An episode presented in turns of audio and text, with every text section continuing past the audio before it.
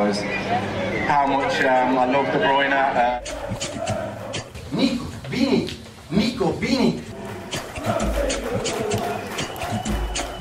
Fala aí, Citizens! Sejam bem-vindos ao podcast do Citão, o podcast mais completo sobre o Manchester City aqui no Brasil. Eu sou Plínio Lopes e junto comigo tem o Matheus Baú. Fala, Baú! Fala, galera! Mais uma semana. Infelizmente a vitória não veio, mas estamos aí para falar de PSG e City, também de Liverpool e Manchester City no próximo domingo. Fica com a gente. É isso aí, vamos lá! No primeiro bloco, a gente fala sobre a derrota para o PSG. Muitos gols perdidos. E o Donnarumma pegou tudo no gol. Bernardo Silva tá de brincadeira. E no segundo bloco, a gente vai falar sobre o jogo contra o Liverpool nesse final de semana. Vem pedreira por aí. E a gente tem uma dificuldade muito grande de ganhar dentro do Anfield. Pode ser um divisor de águas na temporada pro City. É isso aí, vamos lá. Uma derrota por 2 a 0 para o PSG não era o que a gente esperava. Para quem ouviu a última edição do podcast, viu que a gente acreditava numa vitória do City e até um jogo um pouco mais fácil do que foi contra o Chelsea. Não foi bem assim, apesar do City ter jogado muito bem, fez uma performance muito boa, parecida com a que fez lá no Stamford Bridge, mas dessa vez não conseguiu a vitória, principalmente porque não conseguiu colocar a bola no gol. A gente criticou muito o City naquele jogo contra o Southampton, que o City não tinha criado nada nada, que a gente só teve um chute no gol. Se a gente for olhar para esse jogo contra o PSG, a gente teve 7 chutes no gol e 18 chutes no total. Então não tem como culpar a criatividade. Eu acho que aqui cabe aquele debate sobre a gente não ter um camisa 9 e não ter um centroavante. Muita gente, quando o City joga mal ou quando o City não consegue ganhar, vai falar que é porque a gente não tem um atacante, não tem esse camisa 9 decisor. Eu não acredito que seja para todo jogo. No jogo contra o Southampton não foi por causa disso, mas eu sinto sinto um pouquinho que nesse jogo contra o PSG, se a gente tivesse um cara lá na frente que gosta de botar a bola no fundo da rede, a gente podia ter ganhado, porque a gente criou muito e as nossas finalizações foram muito ruins. A gente teve, primeiro, a cabeçada do Sterling no travessão, que aquela cabeçada tem que entrar. A gente teve o rebote que o Bernardo perdeu aquele gol na cara. Era mais fácil ele acertar o gol do que ele errar, bater no travessão. Era muito mais fácil mandar pro fundo da rede. Ele acabou acertando no travessão. A gente teve duas finalizações do De Bruyne também, muito parecidas que ele fez a mesma coisa e o Donnarumma, o goleiro deles, pegou tudo. Ele teve mais de sete defesas no jogo, jogou muito bem. E é aquilo, se o goleiro joga bem é porque a gente não conseguiu ser clínico na finalização. É claro que ele é um ótimo goleiro, não vou tirar o mérito da partida dele, mas a gente não conseguiu ir bem nessa questão. Mas fora isso, o que não funcionou, parece que o Sterling não funcionou e o Guardiola tentou insistir nele por algum tempo no segundo tempo. Eu acho que tem alguns jogadores pra gente dar um destaque positivo. Primeira coisa, eu considero que o primeiro gol do PSG foi sorte. Foi uma bola espirrada na área que sobrou e o Gueye chutou no ângulo. Aquela defesa era muito difícil pro Ederson. O segundo gol, eu acho que a gente podia ter cometido a falta um pouquinho antes, trocar um cartão amarelo ali pela falta, era uma coisa boa. A gente deixou o Messi passear e quando a gente deixa o Messi passear, a coisa acaba mal. Algumas pessoas até criticaram o Ederson, estavam falando que o Ederson podia ter pulado naquela bola, podia ter tentado chegar lá. Eu acho que até era um pouco mais defensável do que a primeira. Mas quando você tá com o Messi cara a cara, livre para ele bater no gol com força, é difícil você saber onde ele vai bater. E compreendo por que, que o Ederson não conseguiu fazer aquela defesa. Mas agora, fora esses destaques negativos de quem não jogou bem, Sterling, Ederson que não fez muitas defesas, etc e tal, eu queria destacar mais um personagem que o próprio Baú já trouxe no último episódio do jogo contra o Chelsea, que é o Rodri, que vem fazendo uma temporada excelente e fez uma partida muito boa. Ele dominou o meio campo, ele controlou tudo. A gente perdeu de 2 a 0? Perdeu, mas a gente jogou muito mais, a gente dominou. O próprio Pochettino falou isso, que o City jogou melhor, que o PSG foi dominado, mas infelizmente nem sempre uma boa performance e nem sempre uma boa partida se traduz com uma vitória. E infelizmente foi mais um daqueles dias para o Manchester City. Pois é, Plínio. Eu nem acho que realmente o problema do Manchester City seja a criação. A gente cria. Desde que o Guardiola chegou no City, a gente tem um volume de jogo assim impressionante enquanto a gente tinha um Agüero em condições né, de jogar todos os jogos, que foi mais assim no começo da era Guardiola até a temporada ali 17, 18, se não me engano, que foi a temporada dos 100 pontos, é, o Agüero ainda estava na ponta dos cascos, a gente conseguia converter grande parte desses gols aí, até mesmo Sterling viveu uma, umas três temporadas aí absurdas com Guardiola, fazendo gol, dando assistência e tudo mais. É, o problema é que a gente não se preparou para perder o Agüero. E quando a gente perdeu o Agüero,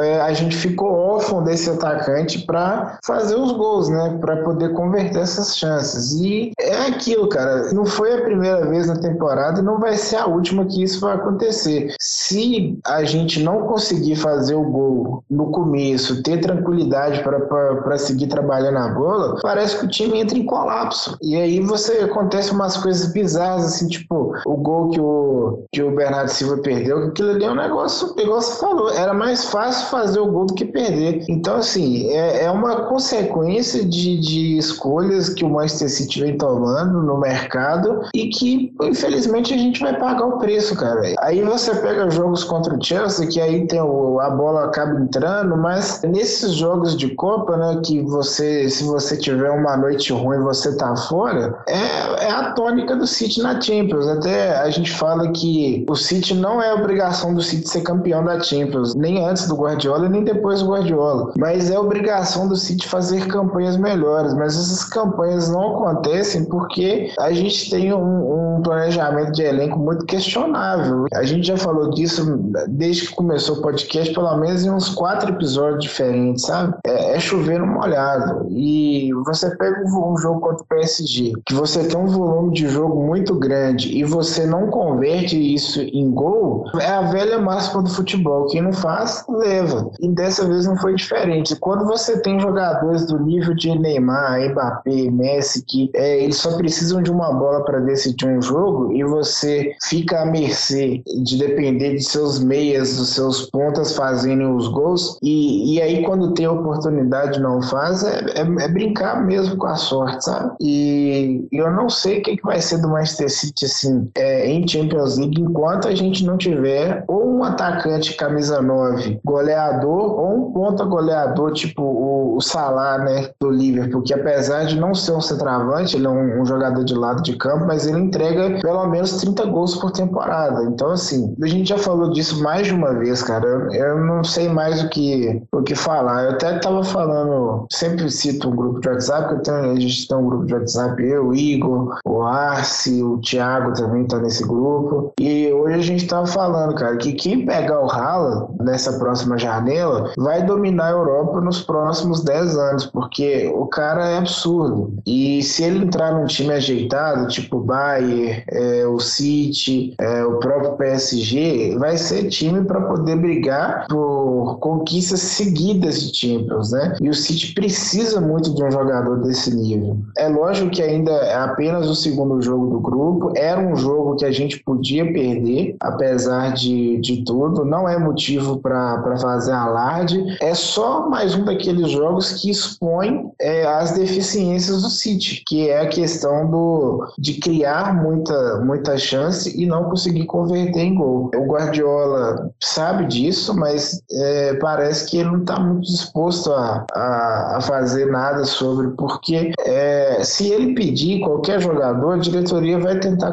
contratação, porque o Guardiola tem um nível de autonomia no City, de moral, que ele não vai ter nenhum outro clube, nem no Barcelona, nem no Bayern. Ele, tudo que ele quer, ele tem, basta ele pedir. Então, se ele não está conseguindo identificar que isso é um problema muito sério no City, aí eu parei, né? Porque ele ganha aí seus 30 milhões de euros por ano aí para treinar o Manchester City e pra, parece ser óbvio para todo mundo, menos para ele. Não tô aqui questionando o Guardiola, pelo amor de Deus, quem sou eu, mas é, é fato, cara. Nessa próxima janela, a gente tendo a possibilidade de contratar Mbappé, Haaland ou qualquer outro atacante aí. Eu falo assim, que nessa janela em específico, a gente vai ter disponível provavelmente o Haaland e o Mbappé. Se o City não trazer nenhum desses dois jogadores, aí fica difícil, cara. Fica difícil. A gente vai continuar sendo um clube ganhando a Premier League, ganhando as Copas e e, e fazendo figu, figurando na Champions. Só é basicamente isso. Vai ser coadjuvante do principal campeonato do mundo. Baú, você colocou um ponto muito importante. É, eu tenho medo no longo prazo. Quando a gente está olhando para Champions, realmente fica complicado. Quando a gente olha para o campeonato inglês, parece que o time tipo tem tantos jogos que ele consegue se recuperar com as pessoas fazendo gol. Mas, por exemplo, se esse jogo fosse de um mata-mata, a gente já entraria pro próximo jogo ali perdendo de 2 a 0, tendo conseguido criar, mas não tendo conseguido marcar. E é aí que entra a falta desse camisa 9 mesmo. Eu acredito e eu espero que o City vá atrás do Haaland, até porque o pai do Haaland já jogou pelo City, o Haaland torcia pro City, tem fotos dele com a camiseta do City, tem postagens dele em grupo falando sobre o Manchester City bastante. Eu espero que o City faça de tudo para ir buscar ele. Ele é amigo do Foden, é amigo de outros jogadores do City, então eu espero que essa contratação venha. Mas eu queria só citar um aspecto diferente desse jogo contra o PSG, que o City apostou muito em cruzamentos. Normalmente, assim, a gente tá acostumado com aquele City que vai trabalhando de passe, passezinho, passezinho, passezinho e tem uma enfiada de bola, né? Passezinho, passezinho. Dessa vez, no jogo contra o PSG, eu vi essas viradas de bola longas funcionando muito bem, que era uma coisa que a gente não vinha fazendo faz um tempo, porque o Stones não tem esse passe, mas quem tem esse passe muito bom é o Laporte. E o Laporte acertou seis das sete tentativas de lançamentos longos e de inversões que ele tentou. O Cancelo acertou 10 das 11. Então todas elas funcionaram. Até uma coisa enquanto eu tava assistindo o jogo, eu tava comentando que a bola sempre parava no pé dos jogadores, sempre recebiam no pé, o lançamento tava certinho. Mas aí que faltou a finalização, sabe? A construção de jogo, a construção de chances, o domínio de meio-campo, tudo funcionou e a gente acabou tendo esse problema na finalização mesmo. E é aquilo, né? Tomara que a gente tenha um camisa 9. Se a gente não tiver, a gente tem que adaptar o jogo melhor, porque do jeito que tá, não tá funcionando quando a gente precisa decidir por um gol. A gente não consegue. A gente vê agora o Cristiano Ronaldo decidindo o jogo com um gol de camisa 9 ali mesmo, né? De centroavante, a gente podia colocar ali dentro da área, decidindo esse jogo pro, pro Manchester United, e a gente não tem esse cara ainda. A gente perdeu o Cristiano, a gente perdeu o Messi, que meteu o gol na gente, a gente perdeu o Harry Kane, que apesar de não estar tá jogando bem, ainda seria talvez uma boa resposta no Manchester City, teria uma boa resposta no Manchester City, mas eu fico pensando como que vai ser daqui para frente. É claro que se a gente olhar agora para a tabela da Champions, a gente tem que o Red Bull Leipzig perdeu para o Clube Bruges e os próximos dois jogos que a gente tem é contra o Clube Bruges. Se a gente ganhar essas duas partidas do Bruges, praticamente fechou, a gente está na próxima fase já e a gente decidiria com o PSG, dependendo dos resultados dele com o Leipzig, a gente vai decidir com o PSG quem que vai ser o primeiro do grupo, quem que vai ter oportunidade de pegar adversários teoricamente mais fracos, né? Eu quero ver o que, que o Leipzig vai aprontar contra o PSG, porque o Leipzig perdeu os dois jogos e eles vão tentar ganhar para tipo conseguir um, uma mínima esperança de passar de fase. Quero ver como que o PSG vai jogar, porque o PSG é aquilo, não vinha jogando muito bem, não jogou tão bem contra o City, conseguiu ganhar, tem estrelas, é aquilo, eles podem até não jogar bem, mas alguém vai decidir. Mas eu fico tranquilo em relação a Champions, esse era o jogo mais perdível dos que a gente tinha pela frente. Eu acho que Chelsea e Liverpool eram um pouco mais importantes nesse momento, até porque, como eu falei, essa classificação na Champions já tá mais encaminhada. Eu quero ver como que vai ser o jogo contra o Liverpool agora e espero que o City vá bem na Champions, mas eu tô com medo é do mata-mata e não da fase de grupos da Champions. Quero ver como vai ser o City com pressão, precisando ganhar e precisando decidir aquele jogo sem poder perder chance. Não, eu nem vou ficar falando muito do jogo não, porque eu, eu agora eu comecei a falar da diretoria, do Guardiola e tudo mais, agora eu vou, vou continuar descendo o pau. Porque não tem como, porra. O City toda entra temporada, sai temporada, é o mesmo problema. O City não, quando ele tinha um ataque positivo, né, na época do Sané, do Sterling, do Agüero, aí a defesa era uma porcaria. Aí arruma a defesa agora, o ataque tá uma bosta. Então, assim, não é que tá uma bosta porque a gente tá aí com um dos melhores ataques da Premier League, mas vocês entenderam, na hora do, do vamos ver mesmo, na hora da decisão, não funciona, não vai funcionar. É, não adianta ficar colocando Ferran Torres de falso 9. Isso aí é, é até ruim pro jogador. Aí vai, insiste com o Sterling, que não tá numa fase boa, só piora a situação do Sterling no City. Aí depois, é, Bernardo Silva de falso 9 também. Assim, parece até que o City não tem dinheiro, parece que o City é o Arsenal, pô, que não tem condição de chegar no mercado e lá no, no no, na Inter comprar o Lukaku e lá no, no Borussia Dortmund fazer uma proposta pelo Haaland. Então, assim, é muito frustrante, cara. Toda temporada cê, a gente vivendo isso com o Manchester City, chega lá no jogo contra o Lyon, a bola que decide o jogo cai no pé do Sterling. O Sterling não tinha que estar tá ali naquela bola. Ele tá ali naquela bola porque há um planejamento falho de montagem de elenco. Isso para mim é óbvio. Quando o City, igual eu falei, quando o City resolve uma coisa, ele atrapalha o outro. É igual quando você, até tava falando, quando você é pequeno, você vai lá, é, você vai crescendo, né? Mas você ainda gosta de dormir com aquela coberta que de quando você era criança. Mas aí você tem que escolher ou você cobre os pés ou você cobre a cabeça, né? É o que tá acontecendo. E, e para mim não faz muito sentido porque é, o City continua gastando valores exorbitantes em, em jogadores, como o próprio Ake, né? Que foi 40 milhões. Então, assim, o City segue é, dinheiro para investir, tem, mas investe errado, né? Sobre o jogo, falar agora sobre o jogo de novo, eu também, assim, eu, é, o City foi, jogou melhor, criou mais, teve mais oportunidade. Infelizmente, a bola não entrou. Então, por isso, eu acho que não é motivo de alarde, que não é motivo para se preocupar. Mas é aquela coisa, a gente falou que o City ter oportunidade, né? A faca e o queijo na mão para poder complicar o PSG no grupo e encaminhar a classificação. Aconteceu foi o contrário. Agora o City vai ter que ganhar os dois jogos do Bruges, já que já era obrigação, vai ter que ganhar do Leipzig fora e depois ver o que vai acontecer com o PSG. Então, assim, o City se complicou. Apesar de eu achar que a gente vai classificar tranquilo, que a gente é, talvez não em primeiro mais, mas eu acho que a gente vai classificar. Mas assim, é, é incrível, cara,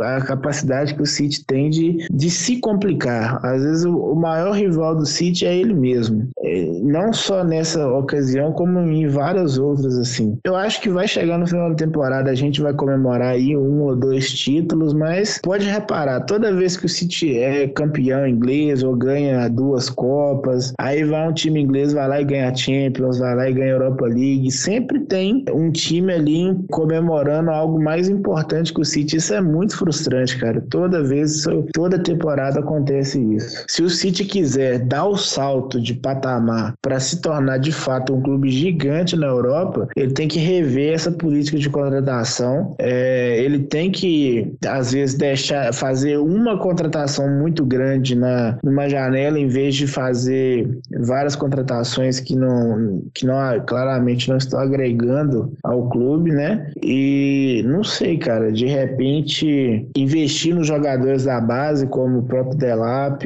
é, já que ele não quer, não, não tá sendo a mentalidade da diretoria, enfim, não sei. Os caras têm que, têm que rever aí esse planejamento no que, no que diz respeito à contratação, porque tanto para ataque quanto para defesa, o City gastou muito dinheiro e não teve solução. Teve agora, né, com o Rubem Dias e tudo mais. Até uma outra coisa que eu lembrei que as contratações do City demoram a engrenar. Jogadores, com exceção do Rubem Dias, levam uma, duas temporadas para poder pegar no tranco. Então, assim, justamente porque o City está fazendo contratação de jogadores que não estão prontos. Ele pega o jogador para ter meio que lapidar. Então, por exemplo, o Ferran Torres, que é um jogador que eu acho que vai que tem um potencial absurdo, mas é um jogador para daqui a três temporadas ainda, jogador muito novo. O próprio Gabriel Jesus é um jogador de 24 anos, ele ainda não tá nem perto do auge dele. O Grealish já é um jogador mais maduro e tudo mais, mas ainda não é um jogador que tá no seu auge.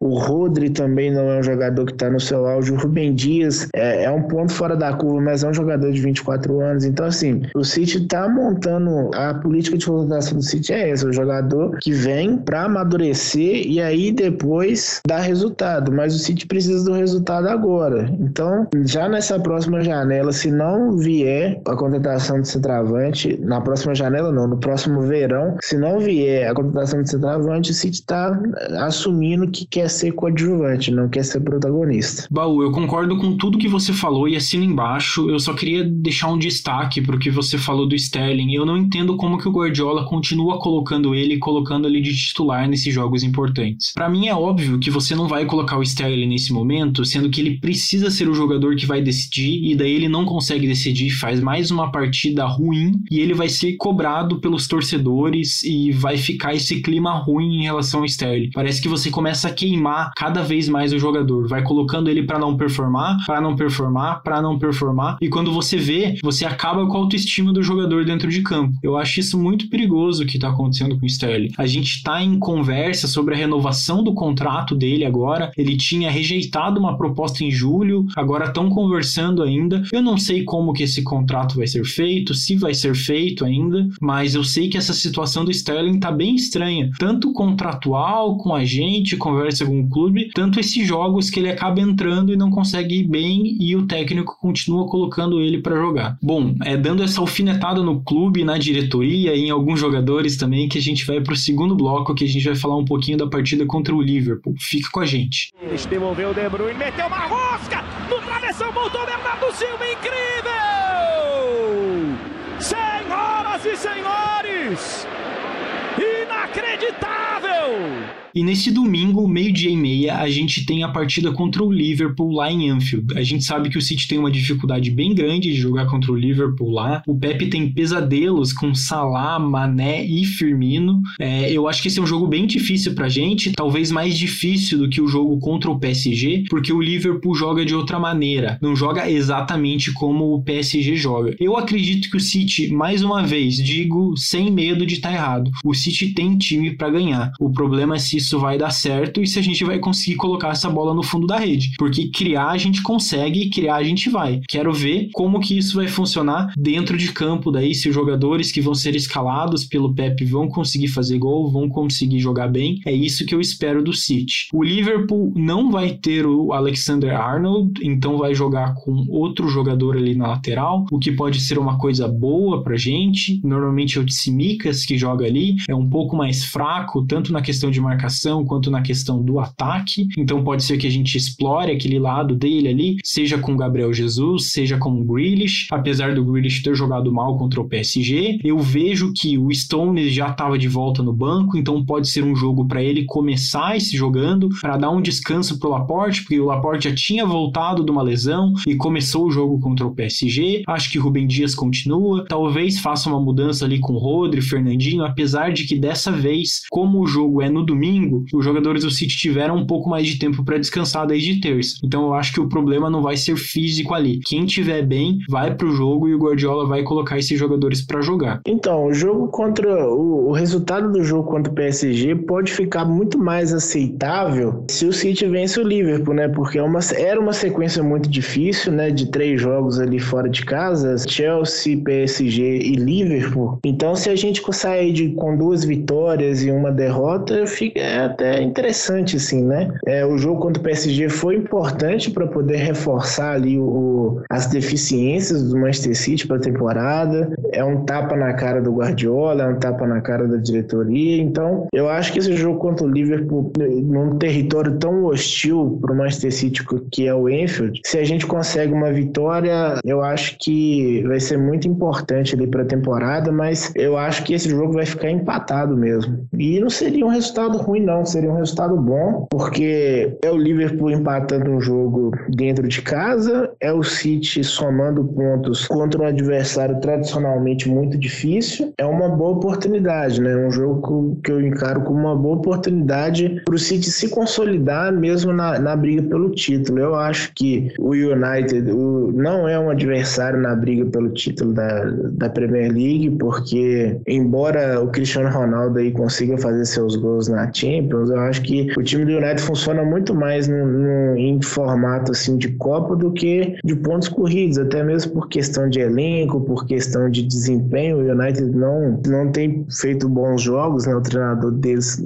é vítima aí de, de questionamentos. Então, assim, os adversários do City creio que sejam Chelsea e, e Liverpool mesmo. Então, mais tão importante quanto tirar pontos do Liverpool é não perder pontos para o Liverpool, né? Então, eu não, eu não faço ideia do time que vai jogar, porque a sequência é bizarra. Eu, mas eu acho de novo que o, Guardiola vai, vai entrar com o Sterling e dar um descanso ali pro Grealish, porque o Grealish vem numa sequência muito pesada. No jogo contra o PSG ele não foi bem. Então, é, ou ele vai jogar com o Foden, né, de ponta esquerda, ou com o Sterling mesmo. Vamos, vamos aguardar aí se vai sair alguma notícia, alguma prévia, uma provável escalação. Mas é um jogo muito imprevisível para fazer apostas nesse sentido. Creio que a gente vai ter algumas mudanças ali na defesa, o, o Stones, tá, talvez até o próprio aqui, por uma questão mesmo de, de descansar mesmo o Laporte, os laterais também, a gente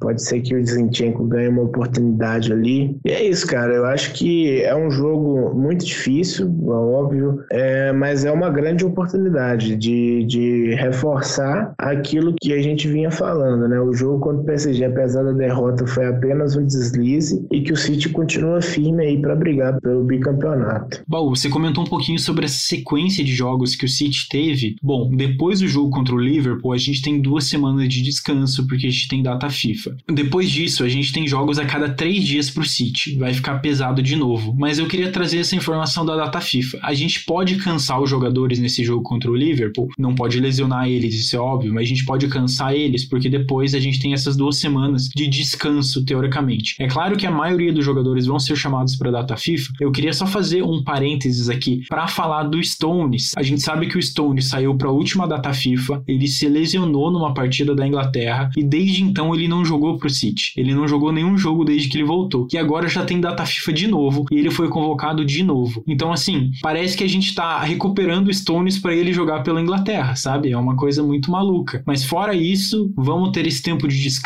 vamos ver quais jogadores vão para a data FIFA, quais vão poder descansar. Eu vi que Foden e Stone já foram convocados. A seleção brasileira ainda não foi 100% convocada. Vamos ver, tinha aquela treta entre a Inglaterra e o Brasil e a CBF para ver como que esses jogadores iam ser liberados. Mas agora a gente tem uma informação nova que o João Castelo Branco lá da ESPN passou, dizendo que a Inglaterra ia liberar os jogadores brasileiros sem pedir aquele período de quarentena que impossibilitaria eles a jogarem as próximas partidas, contanto que os jogadores fossem 100% vacinados. Isso significa o quê? Que a gente pode descobrir qual jogador não vai ter tomado a vacina porque não quis aí. A gente viu algumas notícias que saíram na imprensa esportiva dizendo que só 50% dos atletas da Premier League estavam vacinados e talvez seja a hora da gente descobrir se algum dos jogadores do City não quiseram se vacinar, qual deles não quis se vacinar e o que, que vai acontecer daqui para frente, né? Vamos ver como que vai ser essa história. Pô, duas semanas de data FIFA depois de uma pandemia é, é, é pra fuder mesmo, né, cara? O City, não só o City, mas todos os outros clubes aí ficam de, de palhaço nessa situação, porque o Stones, igual você falou, o cara não pôde jogar pelo City, recuperou agora para poder jogar pra, pela Inglaterra. Duas semanas de data FIFA é o cúmulo, é o fim da picada mesmo. Eu acho que. Só uma coisa, Matheus, você tá falando de cúmulo, você falou da pandemia e de data FIFA, né? Se a gente for lembrar do Stephen, que é o nosso goleiro reserva ali, ele pegou Covid enquanto ele tava é, nessa data FIFA lá, lá no, nos Estados Unidos. Chegou a gente a cogitar se em uma dessas partidas contra o Southampton a gente ia precisar jogar com o Scott Carson, mas no final das contas o Ederson pôde jogar. Imagine se acontece qualquer coisa nessa data FIFA e com pandemia também, né? Fora as lesões. Ah, é uma piada. Esse negócio aí não dá para entender. É foda, cara. A gente. Os clubes pagam salários absurdos para os jogadores, é, transferência e tudo mais, e aí a gente fica. É, a gente fica à mercê de, da boa vontade aí da,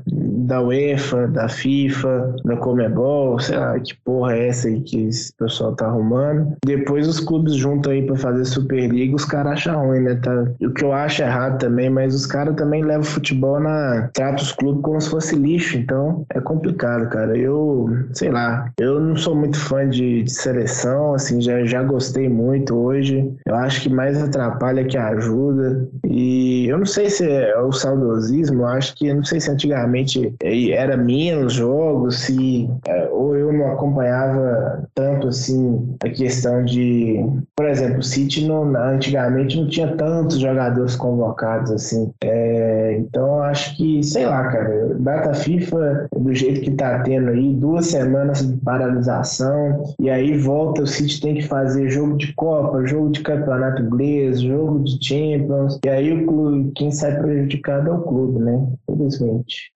Perhaps we'll have a shot here as a dig! Bom, e é com essa esperança que os jogadores do City consigam colocar a bola no fundo da rede, vamos ver se pinta uma mudança aí na escalação, como que tudo vai ficar, que a gente vai encerrar o podcast do Citão dessa semana. O podcast do Citão é uma produção da Icarus Produtora e do Manchester City da Depressão. A direção geral e a produção são feitas por Plínio Lopes. O apoio de produção, a edição, finalização e mixagem são feitas por João Rain. A divulgação é feita por Matheus Eleutério. Tchau, Baú, te vejo na próxima. Valeu, galera. Muito obrigado pela audiência audiência. Desculpa qualquer coisa aí, mas o Manchester City me obriga a ficar puto, cara. É incrível. Te espero aí na próxima semana. Divulga o episódio nos seus grupos de WhatsApp, nos seus stories. E é isso aí, cara. Tamo de volta aí nas próximas semanas.